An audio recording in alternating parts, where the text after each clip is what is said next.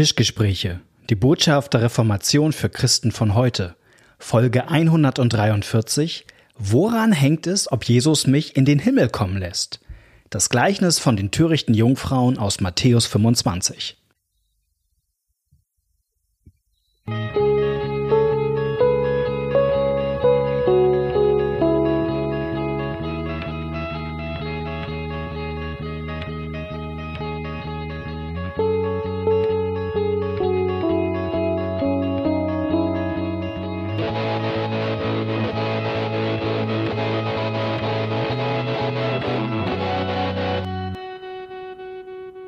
Herzlich willkommen bei einer neuen Folge von den Tischgesprächen.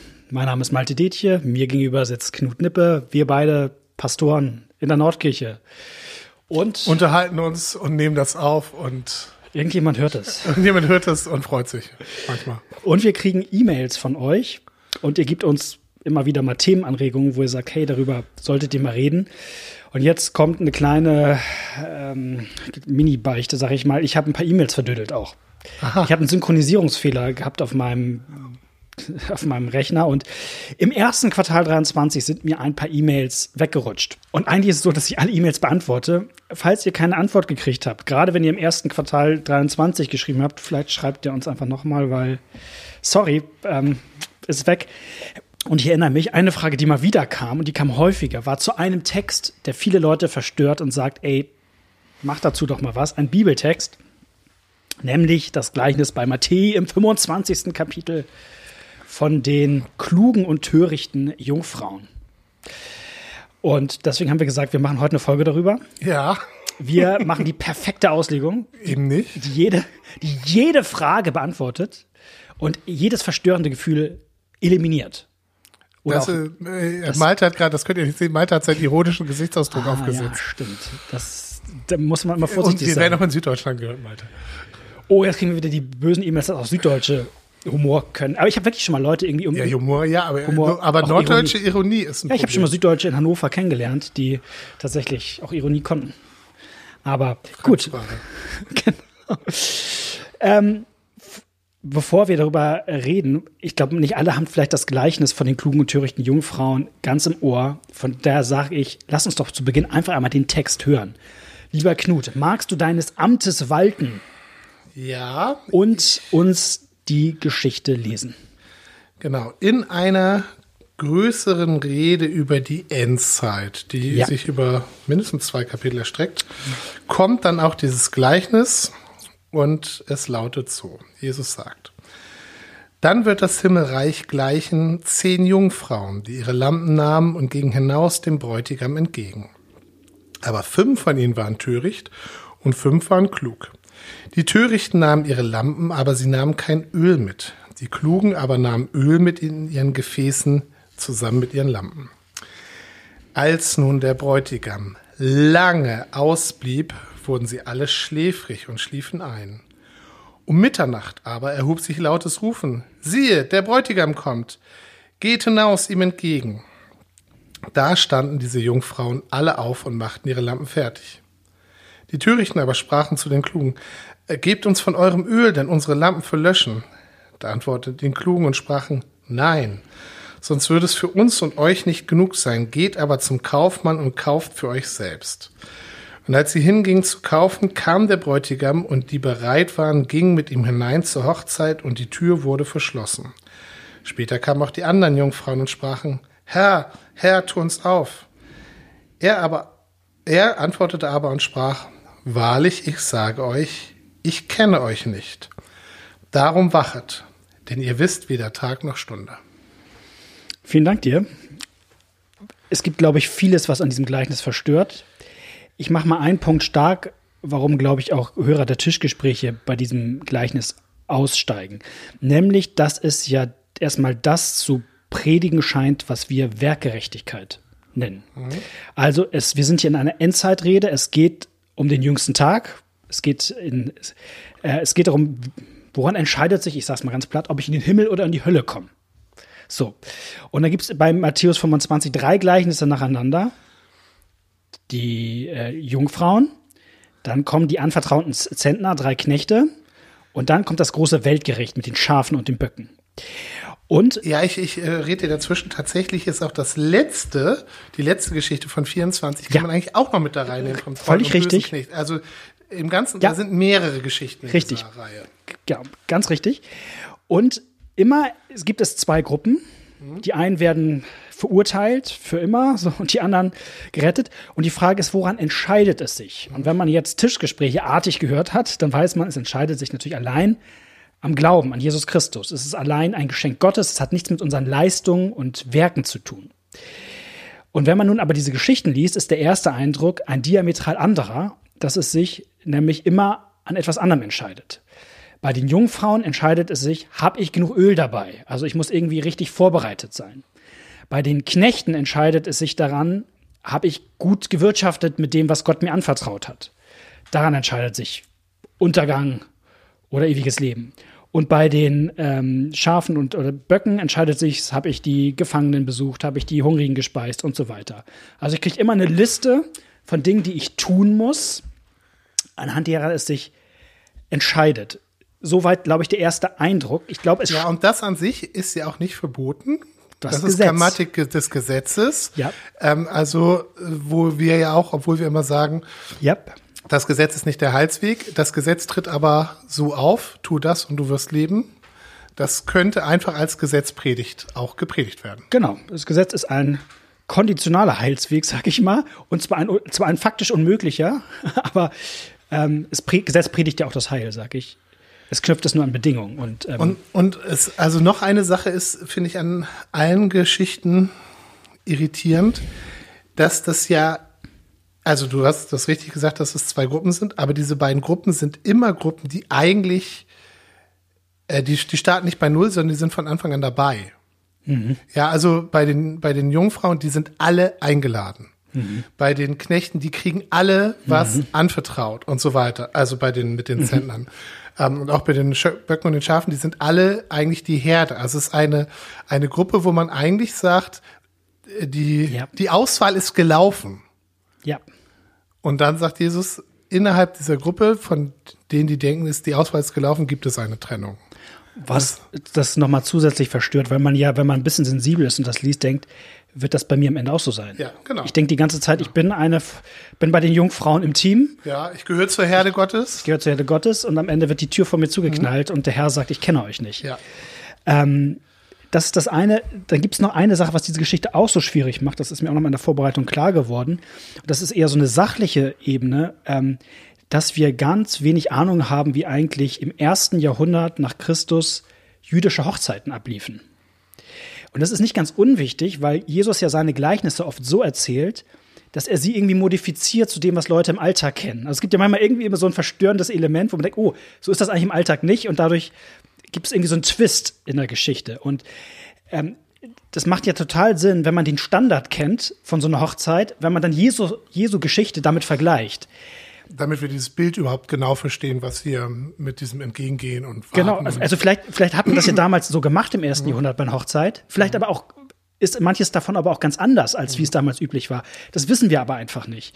Und deswegen, ich meine, das ist ja schon auch ein bisschen eine verstörende Hochzeitszeremonie. Also so, so kenne ich zumindest aktuell keine Hochzeiten. Also das geht bei mir schon damit los, dass ich nicht verstehe, wer sind eigentlich diese zehn Jungfrauen?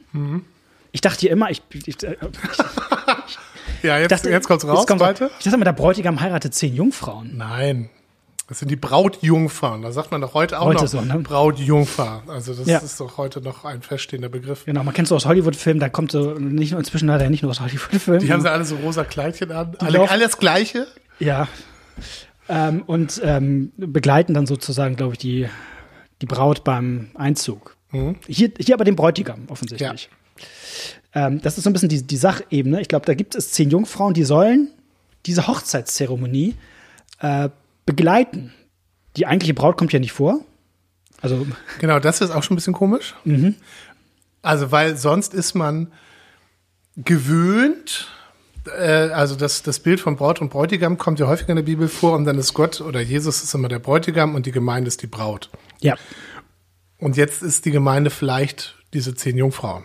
Das ist doch schon mal ein, ein Wechsel im Bild, der einen irritiert, wenn man von dem anderen her geprägt ist. Genau, und vielleicht ist das ein guter Anlass, um etwas Grundsätzliches zu sagen, worauf wir später auch noch mal eingehen, bei den entscheidenden Fragen, wie gehe ich an diese Gleichnisse ran? Mhm.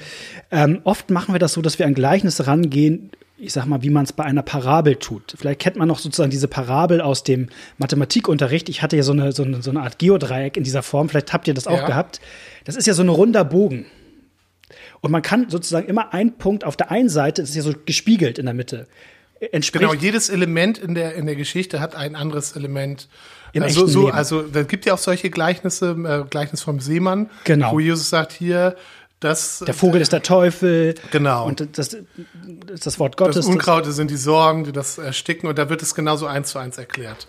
Und die Frage ist, ob das bei jedem Gleichnis ähm, der richtige Schlüssel ist, dass man so eins zu eins Übertragung hat. Genau, weil dann, dann wird auch manches ganz komisch. Also diese Jungfrauen gehen ja später einkaufen. Und dann muss ja. ich dir überlegen, was ist denn der Einkaufsmarkt, ich sag mal, lap, äh, lapidar, der Supermarkt. Ja. Wofür steht der? Und und das ist so ein bisschen, glaube ich, auch eine Erkenntnis in der Gleichnisauslegung, dass das manchmal ein Irrweg ist, immer alles übertragen zu müssen, was, glaube ich, gerade später an der ganz wichtigen Stelle hier kommt.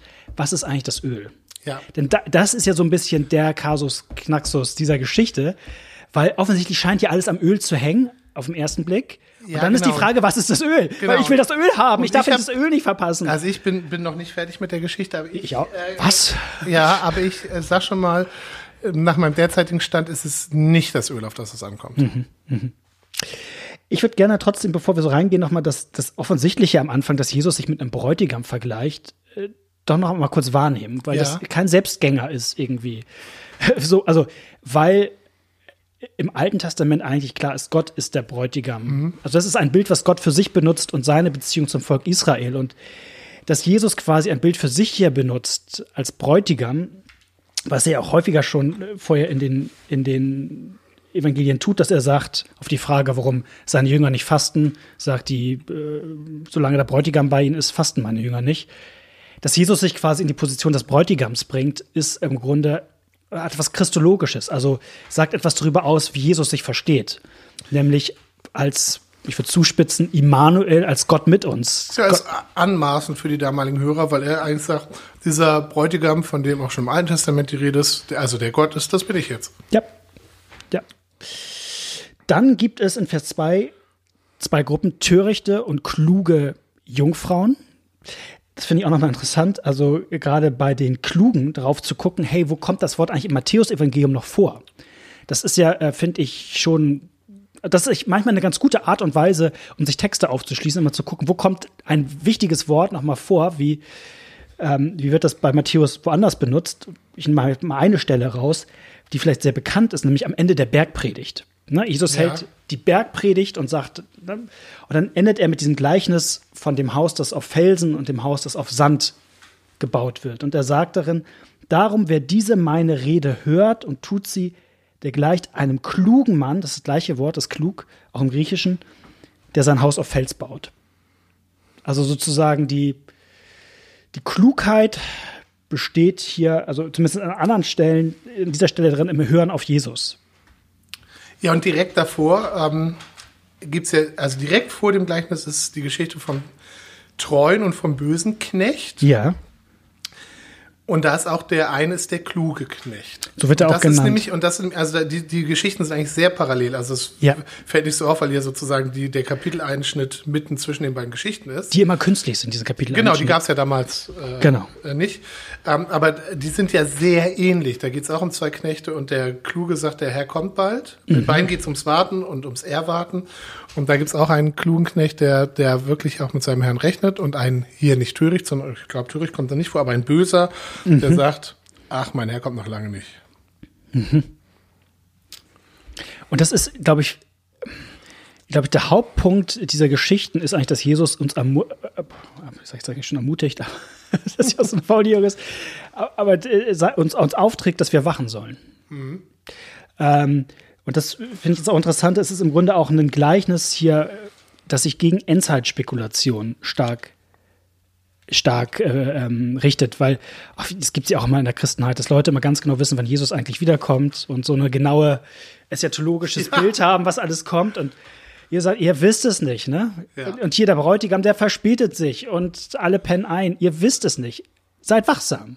Genau. Die Klugheit besteht nicht darin, es zu wissen. Es zu wissen, sondern bereit zu sein. genau. Das ist ein wichtiger Unterschied. Ja.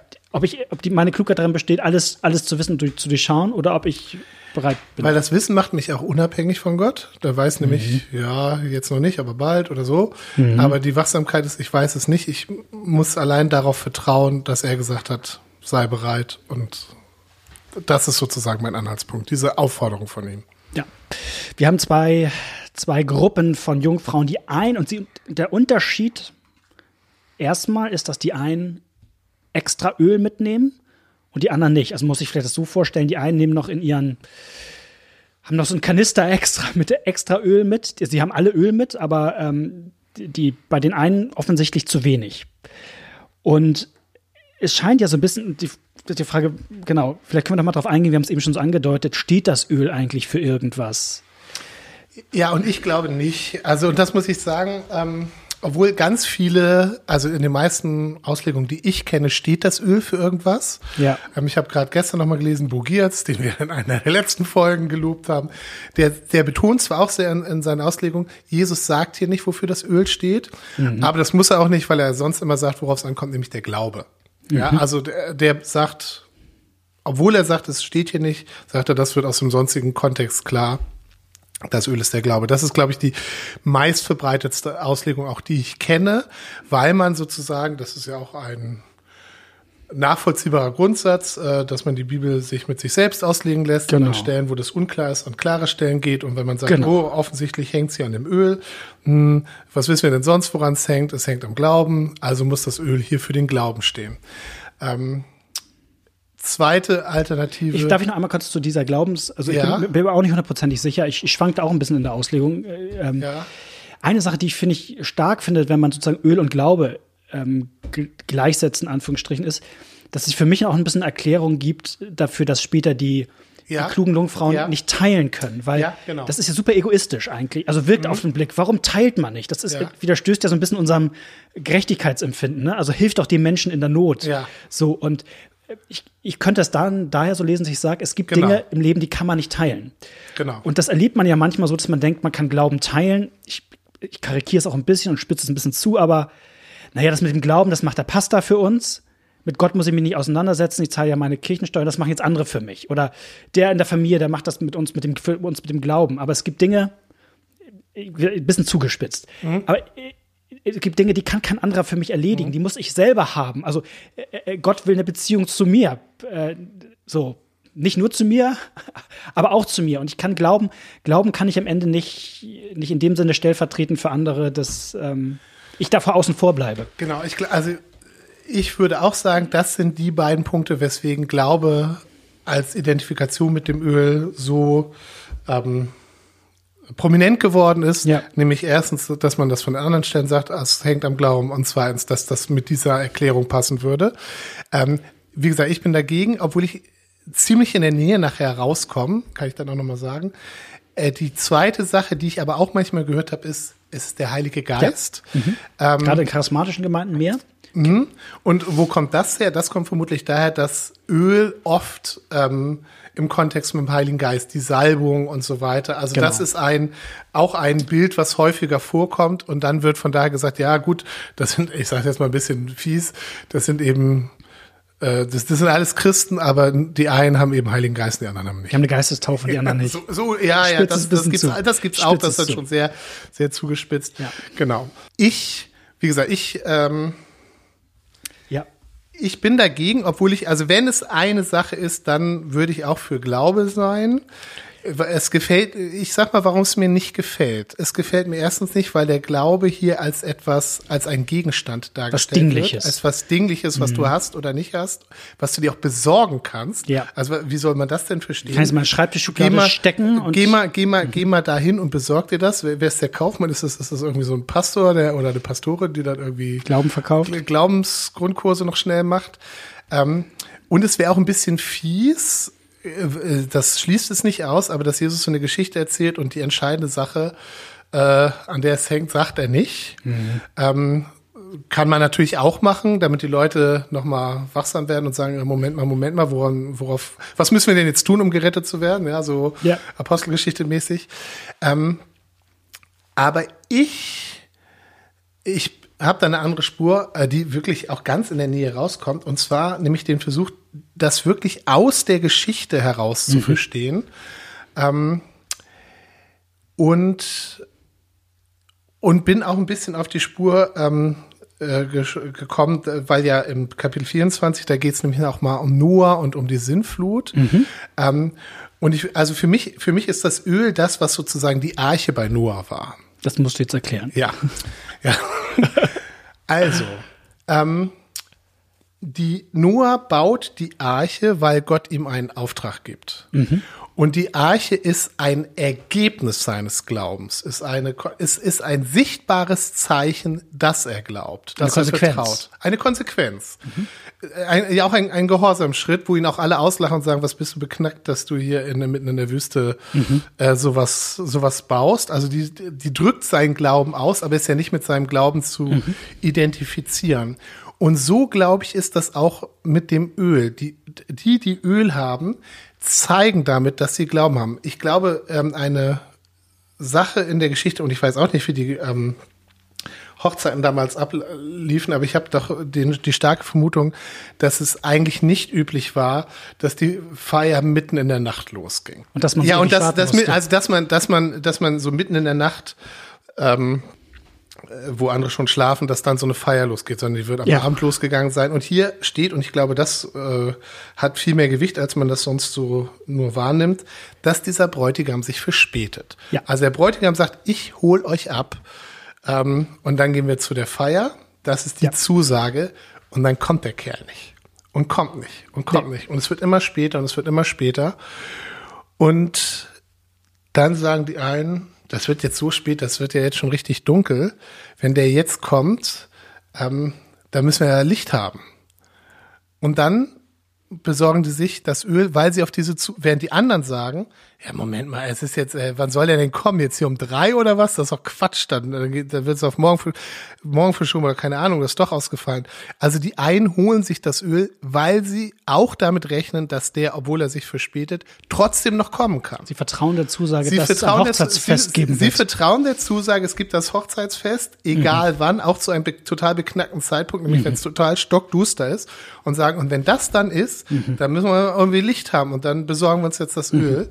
Und das Öl ist dann nur Öl, aber das Öl ist Ausdruck dessen, dass sie auch zu, noch zu, zu einem Zeitpunkt mit ihm rechnen, wo die anderen es schon aufgegeben haben. Ja. Also es hat schon was mit Glauben zu tun, aber es ist sozusagen ist genau wie in der Geschichte nach mit den mit den Zentnern, wo sozusagen ähm, ja der Herr auch, äh, da geht es nicht darum, dass der eine nicht gut investiert hat, sondern warum er nicht investiert hat. Ja. Das, das daran zeigt sich, dass sein Verhältnis zum Herrn gestört war. Es und, ist, und genauso Beziehungs, ist es eine Beziehungsfrage. Und das genau und also das Öl drückt etwas, was in der Beziehung ist, aus. Ja. Aber es ist äh, wirklich erstmal nur konkretes Öl. Aber an, da, an dieser Stelle merkt man, die einen rechnen wirklich jederzeit mit ihm, auch wenn sie irgendwann so müde sind und auch ein, also einschlafen tun sie ja alle. Ja, ja das, das finde ich, muss man mal unterstreichen. Also, ja. weil, weil man ja eigentlich denkt, also, die Guten sind eigentlich die, die wach bleiben, die sich wach kämpfen, ja. die sozusagen aus eigener Leistung sagen, ich, so, Nein, ähm, sie schlafen alle ein. Und das genau, ich, also alle sind gleich schwach ja, oder, oder genau. genau, alle erleiden die gleiche Schwäche, aber die einen äh, haben so, trotzdem von ihrer Grundeinstellung das, dass sie auch darauf vorbereitet sind, dass, dass der Typ tatsächlich ja. auch noch zu einer Zeit kommt, wo alle anderen den schon aufgegeben haben. Ein, ein Vertrauen in Gottes an, Verheißung das gegen, haben, das gegen den Augenschein. Und das haben die anderen nicht. Ja. So, und das ist das, wo der Bräutigam nachher sagt, ey, wisst ihr was, ich, ich kenne euch nicht, ihr habt mir nicht vertraut. Ja, und ich finde das sozusagen nochmal mit dem, äh, da gibt es eine Parallele zu der Gethsemane-Szene, die wenig später ja. hier auftaucht. Auch da äh, ähm, sagt Jesus, bleibt mit, ble wachet mit mir, mir und mit mir. Und alle schlafen sie ein. Ja. So miteinander. Das, ähm, genau, finde ich irgendwie auch nochmal interessant. Genau. Und du sagst, im Wesentlichen ist es eine Frage von eine Beziehungssache und ein Vertrauen auf darauf, dass der Bräutigam sein Wort hält, dass die Hochzeitsfeier stattfindet. Genau, in dem Sinne drückt das ganz konkrete Öl aus, dass die das Vertrauen haben, dass er auch zu einem, genau, also drückt etwas von dem inneren Glauben aus. Und ich finde das deshalb, ich glaube, weiß nicht, ob ich es Nuancen vielleicht sogar ein bisschen anders mal sagen würde als du, aber ich glaube im Wesentlichen in ganz ähnlichen Stoßrichtung. Wenn man das im Grunde Gleichnis von hinten her liest, was sagt, sagt ja sozusagen der, der Bräutigam bei der verschlossenen Tür? Er sagt ihnen ja nicht, na, ihr habt ja kein Öl. Ja. gehabt. Also, also der Bräutigam sagt ja am Ende nicht zu den fünf Brautjungfern, er geht ja nicht nochmal auf das Thema Öl ein, sondern er sagt, äh, was ist nochmal genau das Zitat? Ich kenne euch nicht. Das ist eine Beziehungsaussage. Ich kenne euch nicht. Also, ähm, und ich fand das, und eine Auslegung, die, die ich nochmal gehört habe, die ich so interessant, auch nochmal interessant fand, ich weiß auch nicht, ob ich hier 100% zustimme, ist, die hauen ja ab, die fünf Brautjungfern, und gehen erstmal einkaufen. Ja.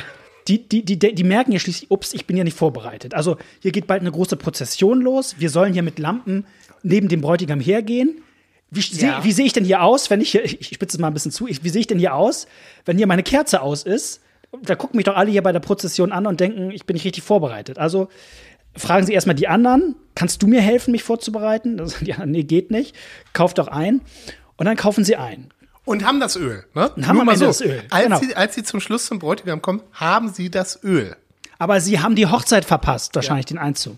Das ist so ein bisschen, ich mache jetzt mal einen, mach jetzt mal. Also wenn das Öl der Glaube wäre, dann hätten die, also wenn man das so identifiziert, dann würden sie ja mit verspätetem Glauben ankommen. Und, und ich glaube, das ist auch so ein, so ein Beziehungsthema. Es geht in dieser Geschichte eigentlich nicht um Brautjungfern. Es geht bei einer Hochzeit auch nicht um Brautjungfern. es geht bei einer Hochzeit um den Braut und den Bräutigam. Ja. Es geht nicht um euch blöde Trauzeugen und andere. Kennst du es nicht auch auf, der, äh, auf Hochzeiten, dass manchmal andere Leute drumherum so mit sich selbst und ihrer Rolle auf einer Hochzeit beschäftigt sind, dass man das Gefühl hat, es geht gar nicht mehr um Braut und Bräutigam? So, also, dass man denkt, oh, wie wird, wie wird, ich will noch ein Lied vortragen heute Abend, wie das wohl ist, und dann ist jemand nur mit sich selbst beschäftigt und es geht gerade gar nicht um Braut und Bräutigam diese Brautjungfern sind ja auch mit sich beschäftigt. Ich, mach, mhm. ich habe das vorhin das Beispiel erzählt, ich erzähle es jetzt einfach nochmal wild. Wenn du eine Hochzeit hättest und ich sage, du sagst, ich, ich brauche noch, ich brauche meine Hose, muss noch mal zum Schneider und ich sag, und da ist sie dann und ich sage, hey Knut, die brauchst du nicht abholen. Ich komme morgen eh beim Schneider vorbei. Ich, ich hol sie und dann bringe ich sie dir am Hochzeitstag vorbei. Und du sagst, cool, Malte. Und ich hole die Hose beim Schneider ab und dann äh, sitze ich morgen beim Frühstück und habe neben mir deine Hose und dann merke ich, aber beim Frühstück kippe ich mir selber Kaffee auf meine Hose und bin ganz ruiniert und denke, so kann ich doch nicht zur Hochzeit gehen. Also, wie sehe ich denn hier aus? Und bin dann den ganzen Tag da und verpasst dann deine Hochzeit. Und du stehst in Unterhose in der Kirche, weil ich nicht also weil ich nur mit mir beschäftigt war und nicht Nein, Malte, das, das Gleichnis ist das, das Beispiel ist schlecht. Du hast es mir vorhin schon mal erzählt, ich habe es noch nicht verstanden, jetzt verstehe ich es. Nein, es ist schlecht. Lass meine Hose weg, das macht es kompliziert. Du kommst nicht zu meiner Hochzeit, ja. weil deine Hose bekleckert ja. ist. Das ist doch schon schlimm genug. Ja. Lass meine, meine Hose können wir da völlig rauslassen.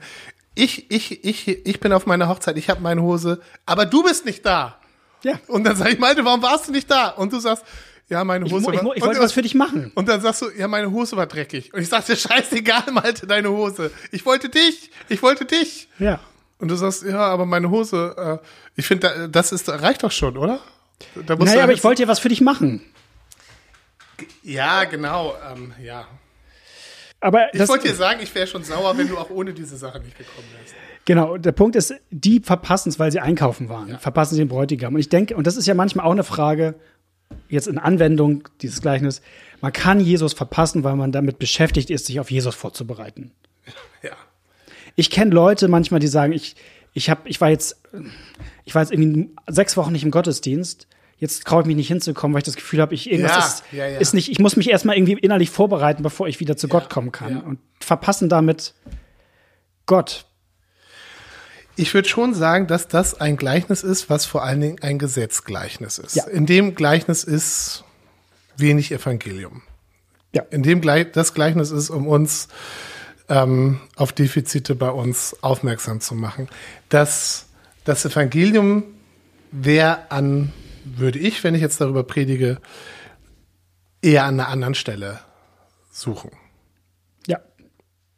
Ja, und zwar zu Also in, in anderen äh, biblischen Geschichten. Also was mir vorhin spontan eingefallen ist, ist die Jünger nach der Auferstehung. Von denen rechnet keiner damit, dass Jesus kommt. Ja, die schlafen mhm. alle, die haben alle kein Öl, obwohl Jesus denen gesagt hat, kommt. Und Jesus kommt trotzdem. Ja, das ist äh, die die Lösung ist nicht eine andere eine andere Handlung, obwohl es hier ja um eine Handlungsanweisung geht. Es geht ja darum, wach zu rütteln und klar zu, ja. klar zu machen. Seid wachsam, darum geht's die ganze Zeit. Aber selbst bei den Jüngern merken wir, dass es da, dass der, der sozusagen nachher das Tor schießt, Jesus ist, der auch zu den ungläubigen Jüngern kommt und sagt, hier, ich, ich bin lebendig, fürchtet euch nicht. Ich lebe, ihr sollt auch leben. Ja, und wir haben einen, und, und, und die vielleicht Bibelstellen zu nehmen, wo Gott sagt, dass, oder, äh, was ich, Paulus äh, Brief, erster Korintherbrief, dass wir von Gott erkannt sind. Dann werden wir ihn erkennen, ja, wie wir ja. von ihm erkannt sind. Also, das ist eigentlich, wir einen Gott haben, der sagt, ich kenne dich und nicht, ich kenne euch.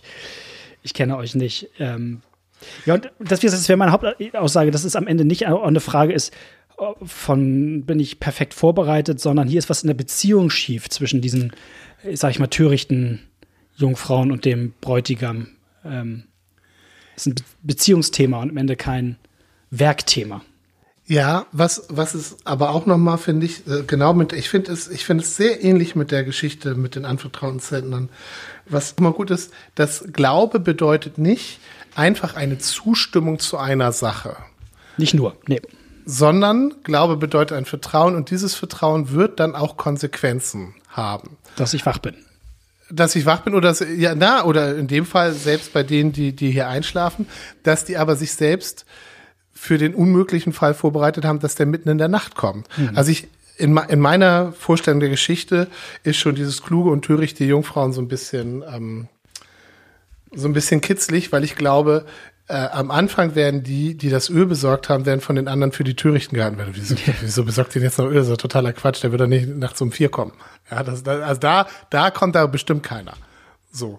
Ähm, und dass sich das dann eben genau dreht, dass die, die so wie Noah mitten in der Wüste ein mhm. Schiff gebaut hat und alle dachten, was ist das für ein Depp, was ist das für ein Morn, dass das dann der Kluge war.